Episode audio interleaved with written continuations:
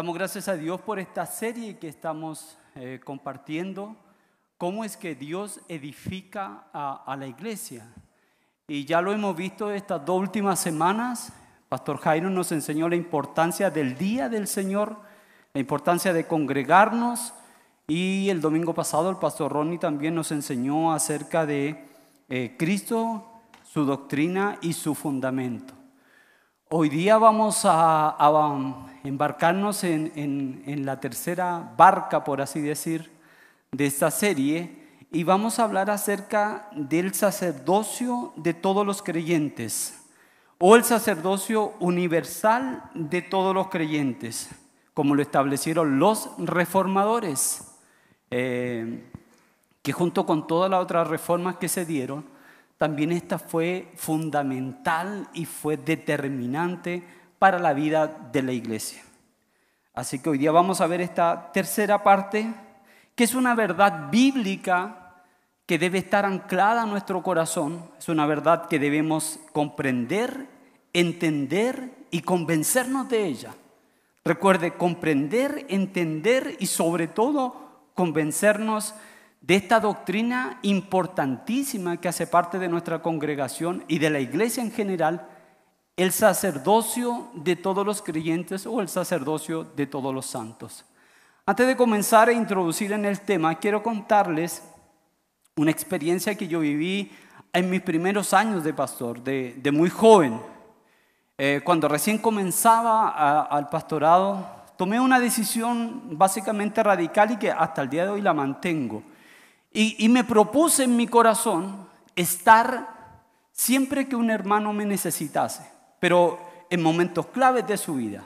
Por ejemplo, en un hospital, en una cárcel, en un recinto militar, donde fuera un hermano me necesitaba, yo dije, yo me voy a, poner y me voy a prohibir no estar ahí. Así que cada vez que un hermano estaba enfermo en un hospital o uno de sus hijos o un familiar, yo corría a visitarle. Pero habían ocasiones donde era muy complejo poder visitar porque no era fácil entrar a los hospitales, no era fácil entrar a las clínicas, siempre había como una barrera, ahí había un obstáculo para poder ingresar. Y siempre me encontraba con el guardia, desagradable, no simpático, que no me dejaba entrar y no me dejaba entrar. El problema era que cuando yo estaba ahí en la puerta del hospital o de la clínica y se me prohibía entrar, yo veía como el sacerdote católico entraba a hacer el mismo oficio que iba a hacer yo y las puertas de él se le abrían de par en par. Oiga, eso era increíble. Yo lo miraba y decía, pero ¿por qué? Y más de alguna vez me acerqué al portero y dije, pero ¿por qué a él sí y a mí no? Y que esto no pasa por el derecho que tenga él o que tenga yo, sino que por el derecho que tienen los que están adentro. Y él, el guardia sin mayores argumentos me decía, simplemente porque él es católico y usted no. ¿Y cómo sé yo eh, qué va a entrar a hacer usted? Es que yo voy a entrar a orar. No. Y me decía que no, que no, que no. En una ocasión también me llaman urgente, una hermana estaba a punto de fallecer, estaba en un, estado grave.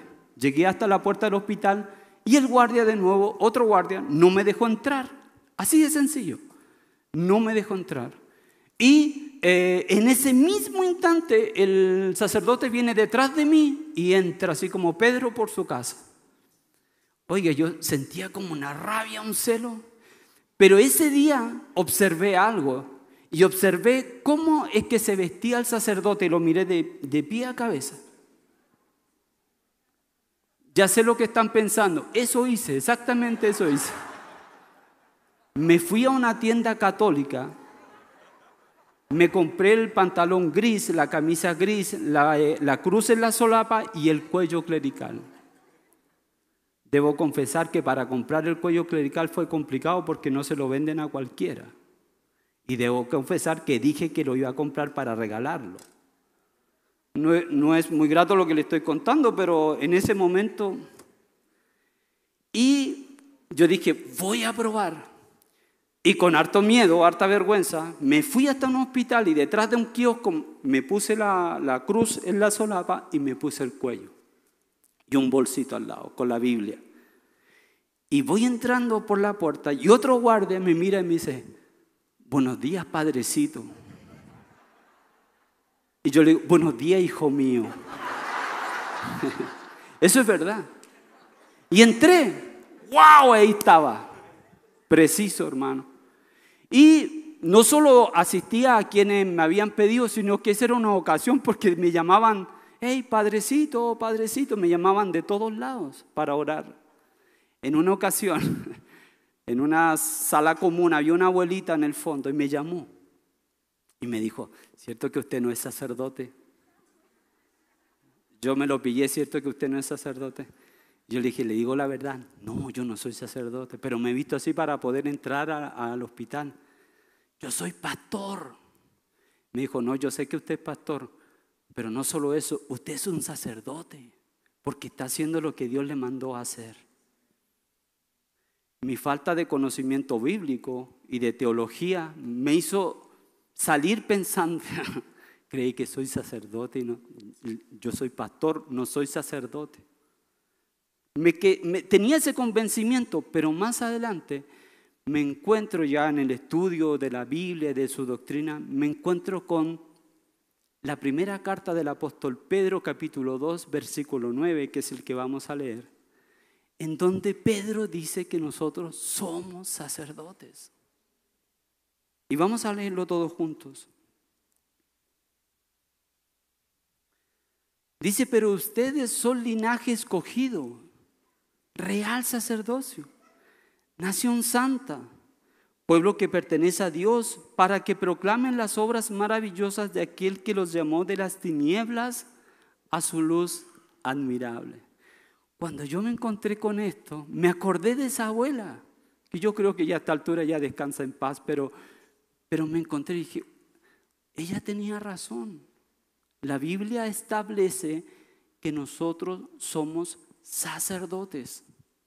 Somos sacerdotes. Y Pablo lo, Pedro lo dice aquí claramente. Son un real sacerdocio.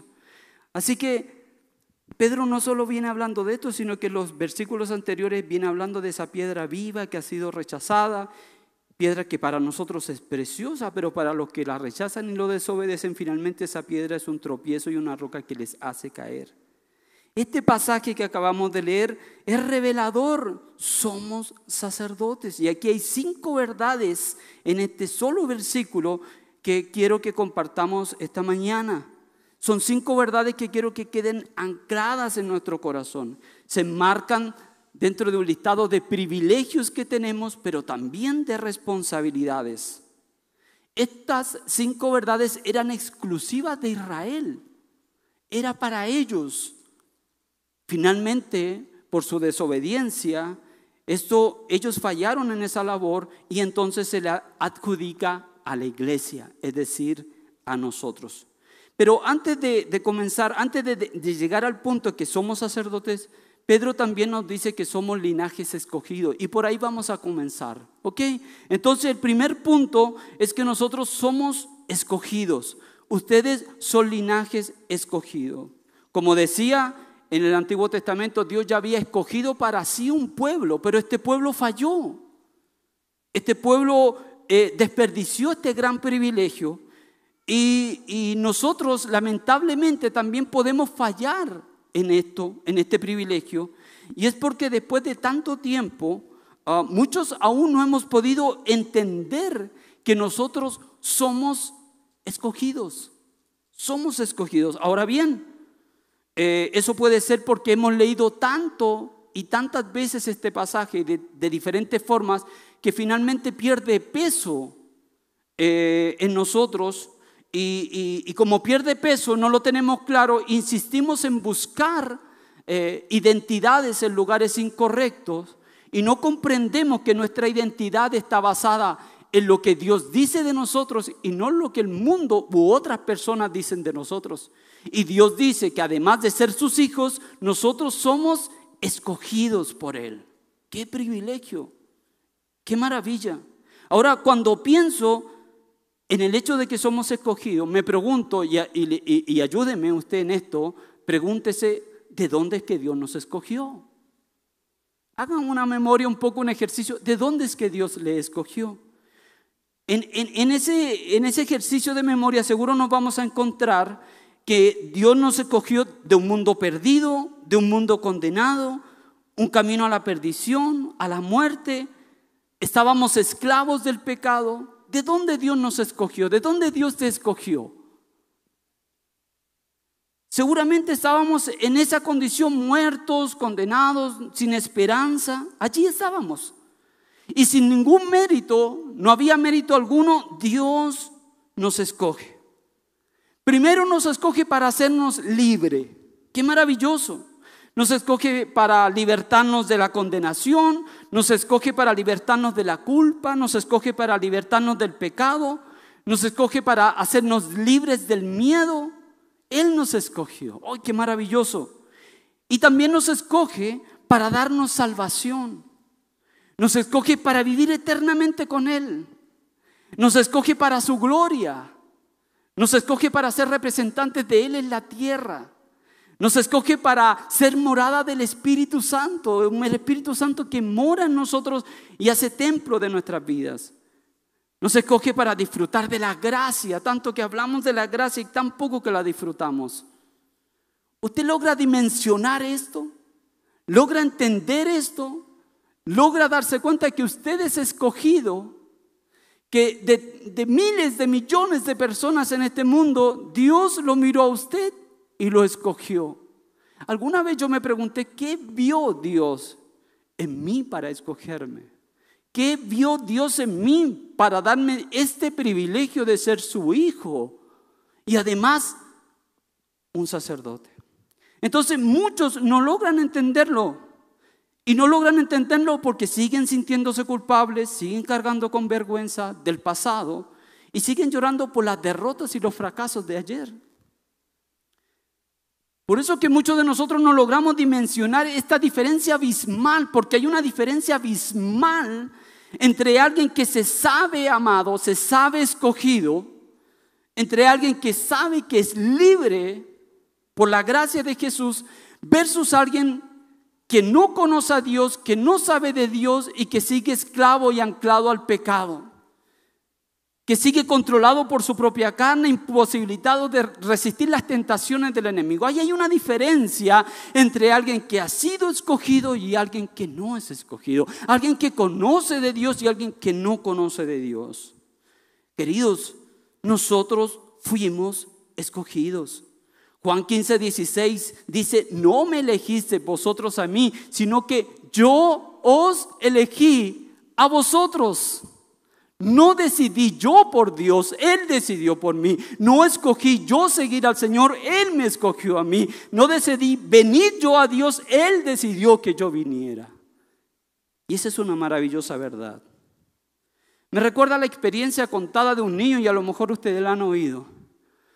Que siendo muy niño en el colegio le comienzan a decir que él era un huérfano. Y le empiezan a gritar, huérfano, tú eres un adoptado, eres un huérfano, un recogido. Esos padres que a los que tú les dices padres no son tus padres y se burlaban del niño. Este niño llega a su casa y le pregunta a su padre, mamá, papá, les quiero preguntar algo. En el colegio están diciendo que yo soy huérfano, que ustedes no son mis padres verdaderos. Es verdad. Los padres se miran sorprendidos a la cara y claro, dice, lo y dice, hijo, sí, es verdad. Tú fuiste adoptado. Pero no te entristezcas por eso porque mira, los compañeros que se burlan de ti, sus padres les tocó recibir lo que, lo que vino. Ellos no tuvieron opción. Lo que vino, eso es lo que tocó, ¿cierto? Y muchos de nosotros decimos, bueno, es lo que tocó, ¿cierto? Pero no fue así contigo, porque cuando nosotros fuimos a la guardería había muchos niños. Pero de entre todos ellos, nosotros fijamos la mirada en ti y te miramos con una ternura y nuestro corazón se agitó, te amamos y te escogimos a ti. Tú eres escogido entre muchos. Los papás de esos niños no tuvieron el privilegio de escoger lo que vino les tocó, pero tú eres escogido, te escogimos. Y así es Dios con nosotros. De entre tantos, de entre muchos, de entre miles, de entre millones, Dios nos escogió a nosotros. Dios nos miró, Dios nos amó, Dios nos escogió. ¿Logramos entender esto? Somos ese linaje escogido. Hermanos, usted y yo no necesitamos luchar por ocupar un lugar en la casa del Señor, porque Él me escogió. El Dios del universo, el Dios de todo lo creado, nos buscó activamente porque Él quería entablar una relación eterna con nosotros. Qué maravillosa verdad. Usted ha sido seleccionado por Dios. Siéntase privilegiado con eso. Siéntase honrado, siéntase gozoso, siéntase alegre con esta verdad. Pero no solo es esa verdad, sino que hay otra verdad y es donde nos vamos a centrar porque Él dice que además de ser escogido, nos hizo un real sacerdocio. Escúcheme bien porque yo quiero que esto se lo grabe en su mente y que esa, e, e, e, esta verdad viaje desde su mente a su corazón y se ancle ahí. La doctrina del real sacerdocio de todos los creyentes señala que todos nosotros somos y podemos ejercer el sacerdocio. Por lo tanto, no necesitamos intermediarios entre Dios y nosotros. Eso coloca en la vereda del frente totalmente esta verdad bíblica frente a la iglesia tradicional o a la iglesia que todos nosotros conocemos. Porque la iglesia tradicional sigue avalando el hecho de que se requiere un, intermediario y se, se requiere de hombres selectos que interceden entre Dios y los hombres. Pero no es eso aquí. Eso no sucede aquí porque aquí nosotros creemos que todos nosotros, todos nosotros podemos ejercer el oficio del sacerdocio. ¿Me escuchó bien? Ahora, ¿cómo llega este privilegio a nosotros? ¿Cómo recibimos este privilegio? Y para poder entenderlo a la luz de la escritura, debemos hacer un poquito de historia. Acompáñenme en este recorrido a la historia bíblica. Este recorrido comienza allí en el Éxodo. Ya les dije, Dios ya había determinado mucho antes de entregar los diez mandamientos de que Él escogería para sí un pueblo, un pueblo de sacerdotes y una nación santa. Dios quería que todos fueran sacerdotes de Dios. Sin embargo, este pueblo rechaza eso a tal punto que en una ocasión le dice a Moisés, Moisés, ve tú, habla tú con Dios. Tú habla con Él, no sea que nosotros vayamos y muramos delante de Él. Entonces este pueblo rechazó esa posibilidad tan bella que tenían. Dios quería que todos fueran sacerdotes.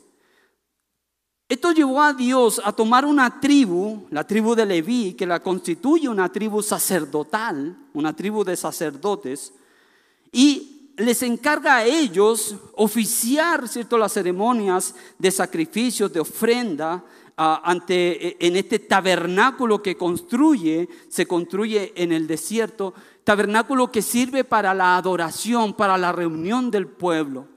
Dentro de esta tribu de levitas eh, también nace el sumo sacerdote y ellos ofician toda esta labor y son los encargados de todos los enseres del tabernáculo. ¿Recuerdan ustedes el tabernáculo de Dios, cierto? Este tabernáculo construido que está dividido en tres, en los atrios, que son los patios, y la tienda está dividida en dos, en el lugar santo y en el lugar santísimo. Hasta el lugar santo podían llegar los sacerdotes, pero al lugar santísimo entraba solo uno, el sumo sacerdote, y lo hacía solo una vez al año.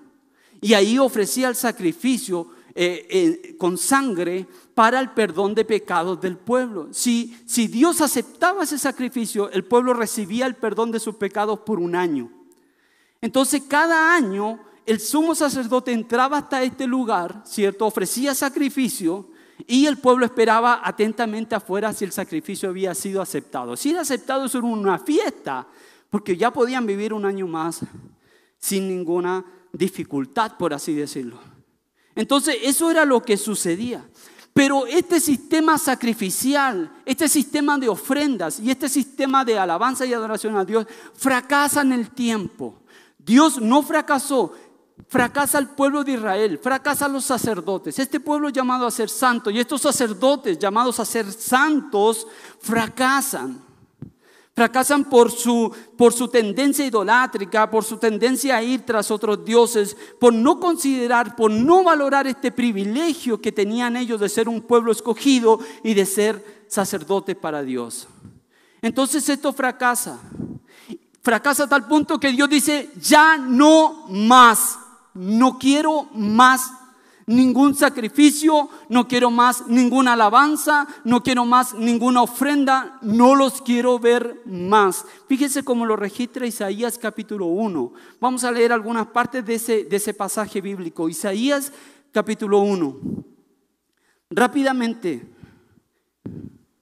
Miren lo que dice. ¿De qué me sirven ya sus muchos sacrificios? Harto estoy de sus holocaustos de carneros y de la grasa de animales engordados. La sangre de toros, corderos y cabras ya no me complace. ¿Por qué vienen a presentarse ante mí? ¿Quién los mandó a traer animales para pisotear mis atrios? No me sigan trayendo vanas ofrendas. El incienso es para mí una abominación. Versículo 14 dice, yo aborrezco sus lunas nuevas y festividades. Se me han vuelto una carga, ya no ya estoy cansado de soportar. Mire lo fuerte del versículo 15. Cuando levantan sus manos, yo aparto de ustedes mis ojos. Y aunque multipliquen sus oraciones, no las escucharé. Wow. Pues tienen las manos llenas de sangre. Queridos hermanos, este sistema fracasó. Fracasó todo este sistema de sacrificios, fracasó todo el sistema sacerdotal de la época. La religión judía en sí fracasó. Pero todo esto nos enseña la Biblia. Todo esto que sucede tan, tan triste viene a ser un anuncio viene a ser una sombra, viene a ser un susurro de lo que va a venir. Y los profetas de la época comienzan a anunciar la venida del, del, Mesías y comienzan a anunciar un sacrificio que sí va a ser acepto para Dios. Isaías, el mismo Isaías también es el que relata el sacrificio de este Mesías. Por lo tanto, iba a venir un nuevo sacrificio que sería distinto, en el sentido de que sería con sangre, igual como los anteriores, pero no sangre de animales, sino que sangre, la sangre de Cristo. Ya no un sumo sacerdote, sino que el gran sumo sacerdote va a entrar hasta el lugar del sacrificio y se va a ofrecer en sacrificio vivo, su sangre derramada para el perdón de los pecados. Pero este sacrificio sería una vez y para siempre. Así lo dice Hebreos capítulo 9, versículo 11. Dice, Cristo en su sacrificio entró una sola vez y para siempre en el lugar santísimo. No lo hizo con sangre de machos cabríos, becerros, sino con su propia sangre, logrando así un rescate eterno. Y Hebreos capítulo 8, yo quiero que me, acompañe a Hebreos capítulo 8 y vamos a ver mucho más claro cómo es que Dios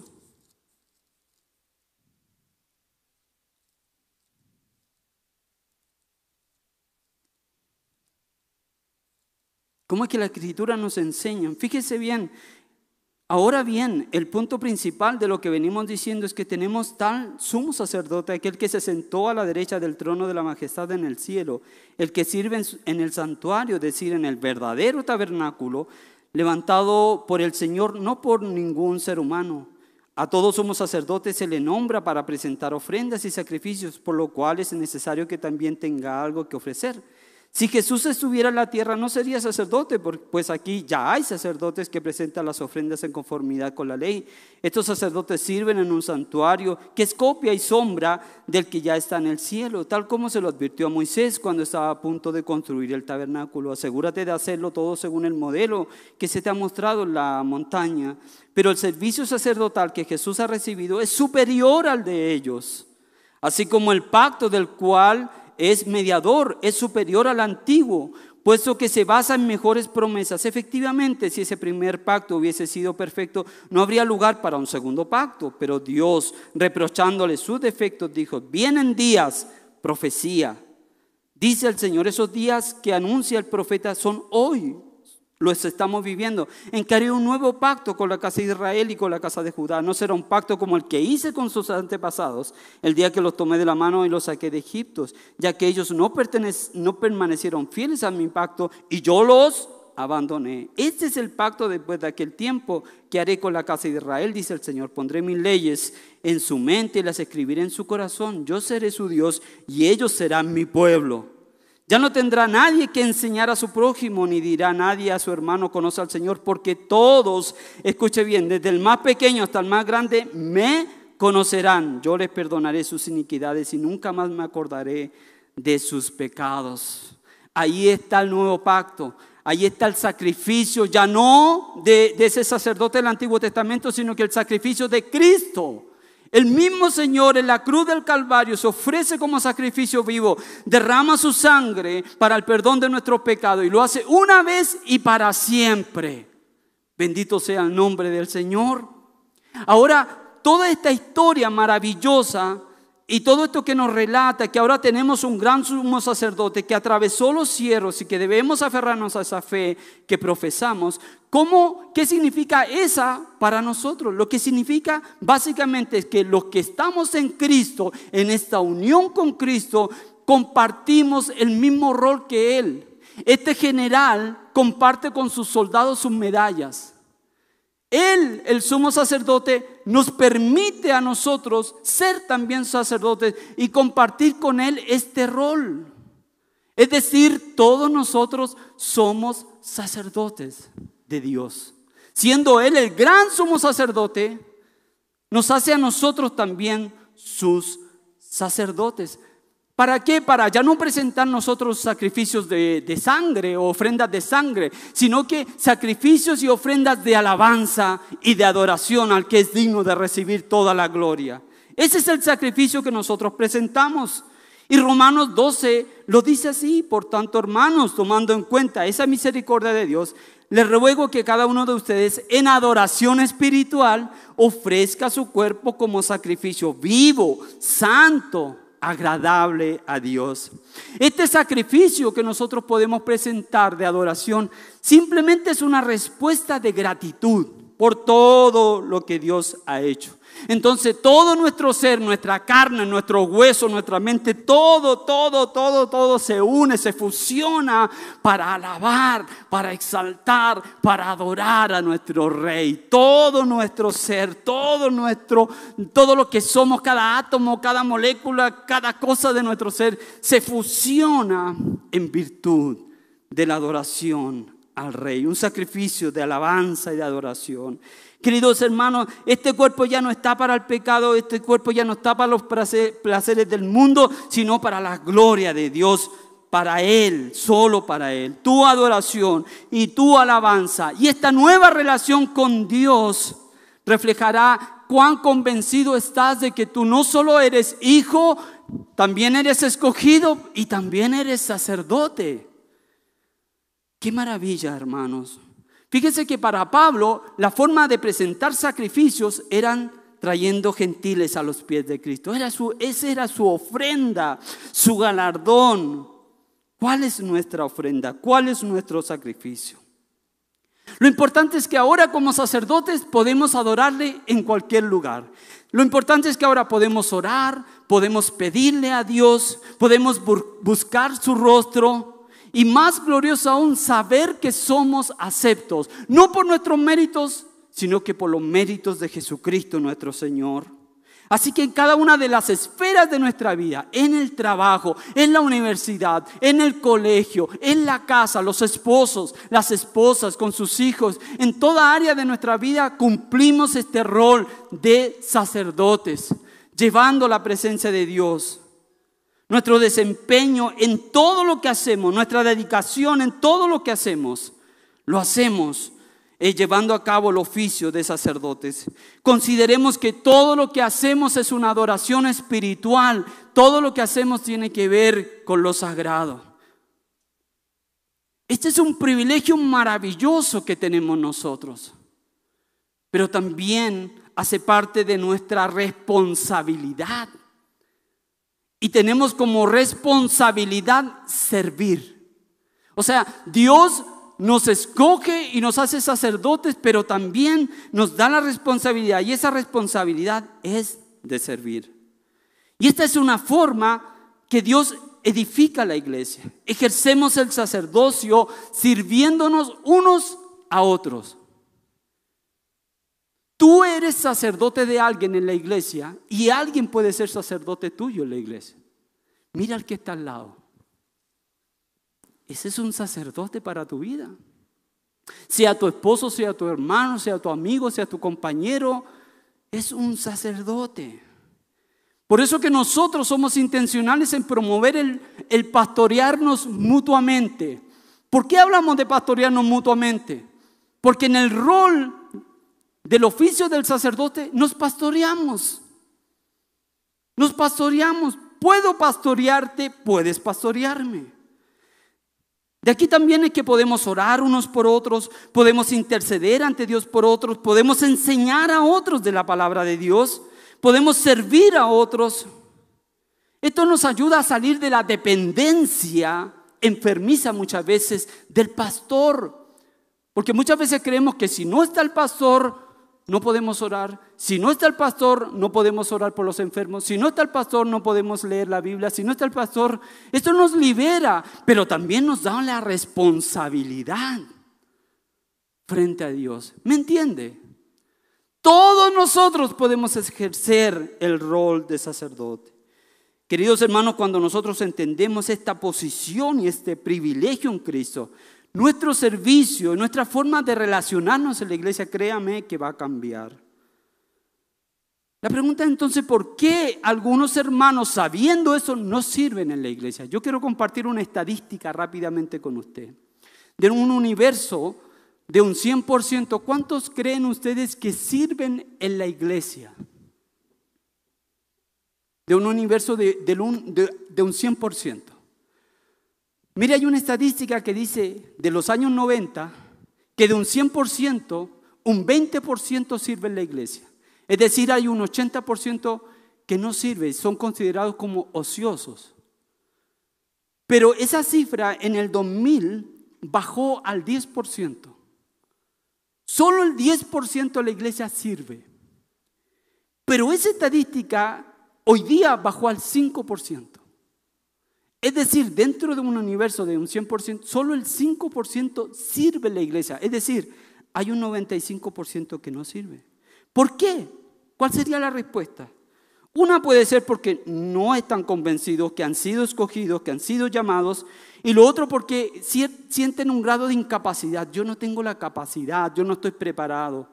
Pareciera que necesitan estar preparados. Escúchame bien, cuando el Señor te escoge, cuando el Señor hace de ti un real sacerdote, un sacerdote, perdón, Él deposita en ti también al Espíritu Santo que es el que te va a ayudar a llevar a cabo tu labor como sacerdote dentro de la iglesia y te va a permitir servir. Entonces, puede ser ese, ese un argumento o, una respuesta. No estamos convencidos que hemos sido escogidos. No asumimos esta posición, no cumplimos el propósito para el cual hemos sido llamados y nos remitimos simplemente a ser un espectador más dentro de la iglesia. ¿Se imagina usted si el 95% anclar esta verdad en su corazón y entendiera que ha sido escogido y se dispone a servir con lo que el Señor le ha dado, sus dones y sus talentos, sabiendo que es el Espíritu Santo finalmente que lo va a impulsar, que le va a ayudar, que lo va a respaldar, que lo va a equipar? Sería maravilloso que todos pudiéramos entender, lograr que saber que tú eres importante Tienes algo que entregar y tienes algo que compartir. Es triste, el otro día escuchaba el relato de una hermana que viene de otra iglesia en donde le dijeron en su iglesia que ella ya no podía servir por sus años. ¿Acaso el servicio en la iglesia caduca? ¿Acaso el servicio en la iglesia tiene fecha de, de vencimiento? ¿Acaso un anciano o una anciana no tiene que dar algo, no tiene que aportar algo desde su conocimiento, desde su experiencia, desde sus años? Todos tenemos algo que entregar, todos tenemos algo que dar, todos podemos servir. Todos, hermanos. ¿Podemos también fracasar en el ejercicio de nuestro sacerdocio como lo hicieron en el Antiguo Testamento? Sí. ¿Por qué? Vuelvo a decir, porque si no comprendemos que somos hijos, que hemos sido escogidos y que es el Espíritu finalmente quien nos capacita, no vamos a llevar a cabo este ministerio. Entonces siempre estaremos pensando, Dios no me escucha, Dios no me ve y necesito que alguien haga algo por mí. Querido, no pretenda que su líder o su pastor lo haga todo por usted. No piense que Dios lo escucha más a él que a usted. Pedro dice, a los ojos del Señor están todos los justos y sus oídos atentos a las oraciones de ellos. Querido, ¿sabía usted que hay denominaciones que han endiosado a sus pastores y lo, han puesto en condición de Dios? Y lo han elevado a tal nivel es, increíble verlo a, diario. Y la iglesia, la congregación le ha hecho creer que Dios solamente le habla a él, solamente le escucha a él y solamente él tiene una palabra de Dios para el pueblo. Entonces nosotros solamente lo escuchamos a él. Él es el semidios de la iglesia.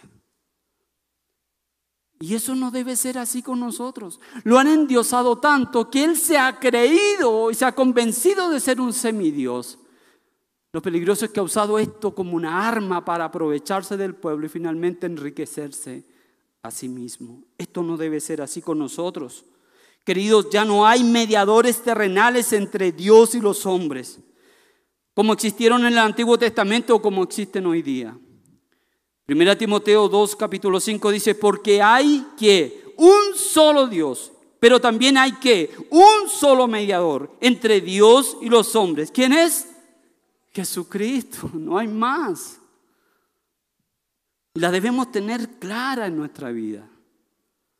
Esto no le va a restar importancia y valor a, a, la labor que hacen los pastores, no. Pero así como usted es sacerdote, tanto como lo somos los pastores, nuestra responsabilidad, ¿cuál es aquí? Es guiarle, enseñarle y acompañarle, aconsejarle, para hacer que esta labor o este ejercicio del sacerdocio se haga de forma sana y conforme a la escritura. Esa es nuestra labor. ¿Cierto? Hoy día aquí hay un ejercicio claro, no está el pastor Jairo porque está en México, no está el pastor Andrés porque está en Caldas, pero estamos nosotros. Y si no estuviéramos nosotros, están ustedes. Todos somos sacerdotes en la casa del Señor. ¿Estás de acuerdo conmigo? Hay algo maravilloso aquí. Fíjese que el versículo comienza diciendo, pero ustedes. ¿Qué dice? Ustedes. No dice tú, sino ustedes. Quiere decir que cuando estamos unidos al cuerpo, ejercemos esta labor de sacerdotes. Entonces, nosotros no podemos pretender andar como llaneros solitarios por la vida queriendo ser sacerdotes. No, esta condición de sacerdote es cuando tú estás unido al cuerpo, unido a la iglesia. Es ahí, en esa unidad, esa unidad de la iglesia con Cristo en la que nos da el oficio de sacerdotes. Y eso es maravilloso. Ahora note algo también maravilloso. Cuando habla de ustedes se está refiriendo a lo plural. Y cuando habla de lo plural, hablas de que no hay distinción, no hay acepción. Esto es amplio porque quiere decir que hombre, mujer, niño, joven, adulto, anciano, obrero, mecánico, constructor, empleado, empresario, doctor, abogado, ingeniero, arquitecto, panadero, chofer, dueña de casa, empleada doméstica, niñera, asesora del hogar, todos en la iglesia somos sacerdotes. Todos, no hay distinción. Todos en el cuerpo de Cristo, por lo tanto aquí nadie más que nadie. Todos somos iguales, todos entramos confiadamente a la presencia de Dios, todos podemos presentar sacrificios de ofrenda, de alabanza y adoración, todos podemos orar, todos podemos leer la Biblia, todos podemos compartir el mensaje con otros, todos. Aquí no hay fila de titulares o fila de público en general. Ha ido a un banco y, se ha tenido que pararle la fila de público general y la, y la fila de titulares vacío. Aquí no hay distinción, aquí no hay VIP. Aquí no hay primera clase y clase ejecutiva. Aquí todos, todos somos iguales para el Señor. Escúcheme bien y grábese algo. Nuestro general ha compartido sus medallas con nosotros. Dios te escogió, escúchelo bien. Dios te escogió. Dios te escogió. Y si usted cree que no puede, el Espíritu Santo está en ti. Te va a ayudar a cumplir ese ministerio. Escuche bien, los que estamos en Cristo podemos ejercer y debemos ejercer el sacerdocio. El velo se rasgó. El velo se rasgó y el camino se abrió. Somos sacerdotes, podemos acercarnos a Él confiadamente a su presencia. Hermanos, vivamos, vivamos para adorar a Dios, vivamos para la gloria de Él. Él te ha escogido, Él te ha puesto como sacerdote. Lo entendemos, lo comprendemos. Es un privilegio, siéntase privilegiado, Él te ha subido a ese nivel hermoso y maravilloso. En tercer lugar, Dios dice en su palabra que somos una nación santa. Queridos hermanos, Dios siempre ha anhelado que su nación sea santa, pero reitero, esa nación, ese pueblo adquirido en el Antiguo Testamento fracasó. Ahora nosotros, la iglesia, somos ese pueblo santo. Hemos sido apartados para representar a Dios en el mundo. Hermanos, eso somos hoy nosotros, somos ese pueblo santo, somos los representantes de Dios en la tierra. Vivimos en este mundo, pero no somos de este mundo. ¿Por qué? Porque hemos sido apartados, hemos sido separados. Somos un pueblo distinto. Si tenemos alguna posición especial con Dios, no es por nuestros méritos, ha sido porque Cristo nos ha justificado. Por lo tanto, no podemos imaginar una realidad distinta a esta. Y hay una realidad extraordinaria, hermanos. Y es que hoy nosotros estamos completos en Cristo y Dios nos ha unido a un cuerpo, nos ha unido a un pueblo, nos ha unido a este pueblo, a este pueblo santo, a este pueblo que va a representar a Dios en la tierra. Y esa debe ser una satisfacción maravillosa. Pertenecemos a un pueblo santo. Hoy en el mundo hay un nuevo pueblo y ese pueblo es la iglesia. Y en este ejercicio de la santidad también nos edificamos unos a otros, porque nos santificamos unos a otros, nos animamos unos a otros, nos amamos unos a otros, nos disciplinamos unos a otros, nos corregimos unos a otros, nos exhortamos unos a otros en amor. Podemos también ejercer eso. En cuarto lugar, el pasaje dice que nosotros somos un pueblo que pertenece a Dios. ¿Por qué le pertenecemos a Dios? Porque Él nos compró, no hay otra respuesta, Él nos compró. ¿Y cuál fue el precio de esta compra? La sangre de Jesús. ¿Usted está consciente de cuán valioso es usted? ¿Cuán importante es usted? ¿Y cuán valioso es usted? Usted vale tanto para Dios que Él compró su salvación a un precio de sangre y fue la vida de su Hijo. ¿Alguien ha dado algo más por usted? ¿Alguien ha hecho algo tan valioso por usted? ¿Alguien le ha hecho sentir tan valioso como esto? Hermanos, del mercado de esclavos en el mundo, Dios nos escogió y Él nos compró y el precio fue su sangre. Por lo tanto, somos posesión de Él, le pertenecemos. En su pecho hay un letrero que dice usted es propiedad privada. Usted le pertenece a Dios. Alguna vez se ha preguntado por su vida o su existencia, aquí tiene una idea clara, una verdad clara. Usted pertenece a Dios. Somos propiedad de Él. Imagínense que Él, el Rey, nos hace hijos del Rey y tenemos acceso a este rey y caminamos con este rey. Somos del rey, somos sus hijos, somos su pertenencia. Y en quinto y último lugar, dice que nosotros hemos sido llamados. No solo hemos sido escogidos, no solo se nos, se nos ha dado el privilegio de ser sus sacerdotes y, y compartir con Él este oficio, no solo nos ha unido a un pueblo santo para ser santos como Él es santo, sino que también nos ha llamado para un propósito especial. Ahora, si somos llamados, igual que la primera, el primer punto de esta enseñanza, ¿de dónde Dios nos llamó? ¿De dónde Dios te llamó? El texto, el pasaje dice que Él nos llamó desde las tinieblas a su luz admirable. Pero esas tinieblas, ¿qué representan en tu vida? ¿De dónde Él te llamó? ¿De dónde Él te escogió? ¿De dónde Él te sacó? Él nos sacó de la oscura habitación del pecado, hermanos, donde no había esperanza, donde no teníamos vida, donde no había propósito. De ahí el Señor nos sacó, de ahí Él nos llamó, de las tinieblas, del lamento, del llanto, de la desesperanza. De ahí nos llamó y nos llevó a su luz admirable. Pasamos de la oscuridad a la luz. Eso es maravilloso, hermanos. Él nos lleva. ¿Hacia dónde? Hacia su luz.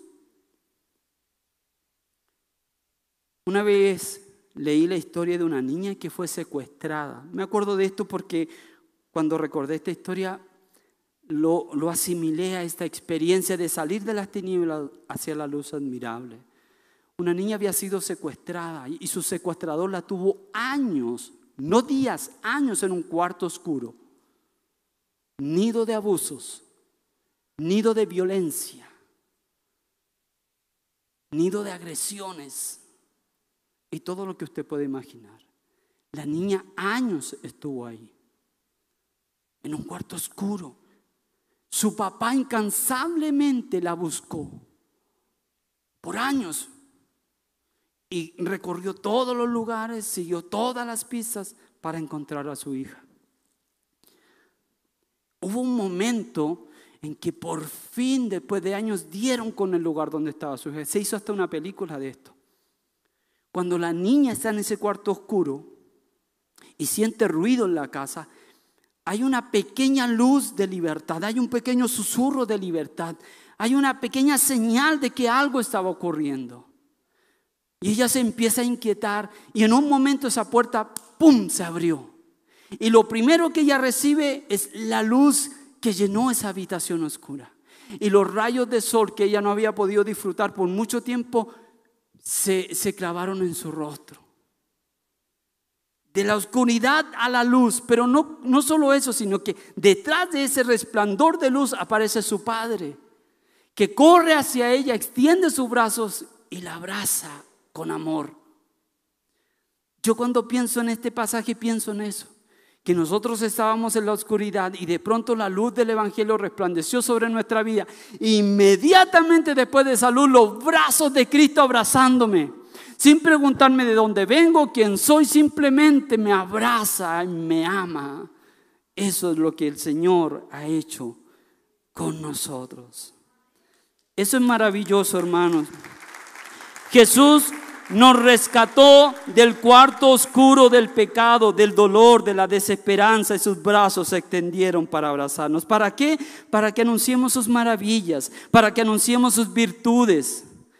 Eso nos habla de una responsabilidad que tenemos. Tenemos la responsabilidad de servirnos unos a otros, pero también la responsabilidad de servirle al mundo. Un mundo que está oscuro. Y lo hacemos en el ejercicio del sacerdocio. ¡Qué maravilla! Una de las virtudes más propias de Dios es el amor.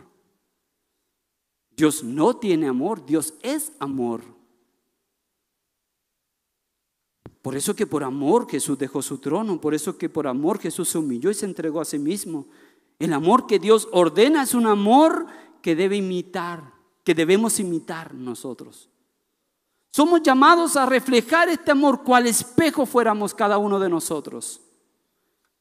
La esencia del amor, dice Corintios, que está en buscar el bien de los demás. El amor de Dios Su esencia es buscar el bien de los demás. Ese debe ser el motor de nuestras vidas. Y nuestro anuncio debe estar empapado, debe estar permeado de gracia y de amor. Hermanos, si en nuestro mensaje la gente del mundo no ve amor, va a ser un mensaje que no va a llegar.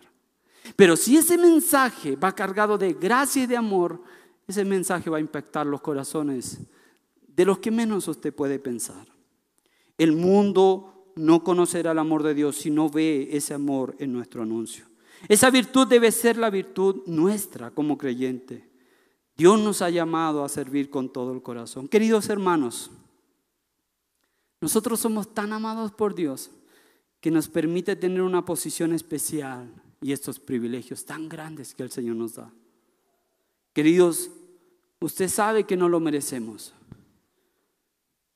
pero pensar que entre tantos en el mundo Dios nos escogió, no solo eso, sino que nos separó, nos dio e, este, este maravilloso oficio, nos unió a su iglesia. Eso es maravilloso.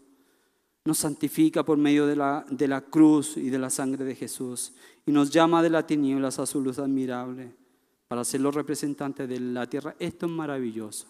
Fíjese una cosa, Jesús es rey y a nosotros nos hace hijos del rey. Jesús es nuestro sumo sacerdote, nos hace a nosotros también sacerdotes. Jesús es santo y nos hace santo para su gloria. Jesús es la luz y nos enciende con su Espíritu Santo para que seamos las antorchas que iluminan un mundo en tiniebla. ¿No le parece eso hermoso? Ese es usted. Ese soy yo. Queridos, que Jesús nos permita hablar de Él y compartir las virtudes de Él. Eso es hermoso. Ahora, entendemos los privilegios. Esos privilegios, esas cinco verdades están sobre su vida. Son suyas. Nadie se las va a quitar. Son suyas. Pero esos privilegios demandan responsabilidad. Ahora, ¿cómo vamos a responder frente a estos privilegios? Tenemos dos formas. Una es servirnos unos a otros, edificarnos. Es la forma en que Dios edifica su iglesia. Unos con otros. Sin la dependencia de otros. Sin intermediarios. Tú. ¿Yo? Sí, tú. Yo puedo orar, yo puedo entrar al lugar de, santísimo, yo puedo ofrecer sacrificio, yo puedo alabar, yo puedo adorar, yo puedo compartir. Sí, tú. Dios te escogió a ti. Nos podemos servir. Y lo otro, hermano, es ser esa ofrenda de sacrificio todos los días. Todos los días. Sabe que el venir a la iglesia es casi, si pudiéramos imaginar el tabernáculo, es como estar en el lugar santísimo. Aquí estamos todos nosotros, los sacerdotes de Dios y nosotros podemos presentar una ofrenda. Yo te pregunto, ¿hay una ofrenda en ti esta mañana? Hay una ofrenda en ti esta mañana. Hay un sacrificio que tú puedas presentar. Ese sacrificio es una ofrenda de alabanza, de adoración a Dios. Hay una ofrenda para Dios esta mañana. Gracias por estar con nosotros. Valoramos que tomaras estos minutos para conectarte. Si este mensaje ha impactado tu vida y quieres hablar con alguien al respecto o pedir oración, escríbenos. Será un gusto servirte. No olvides, suscríbete a nuestro canal de YouTube para recibir notificaciones de más mensajes como este. Hasta pronto.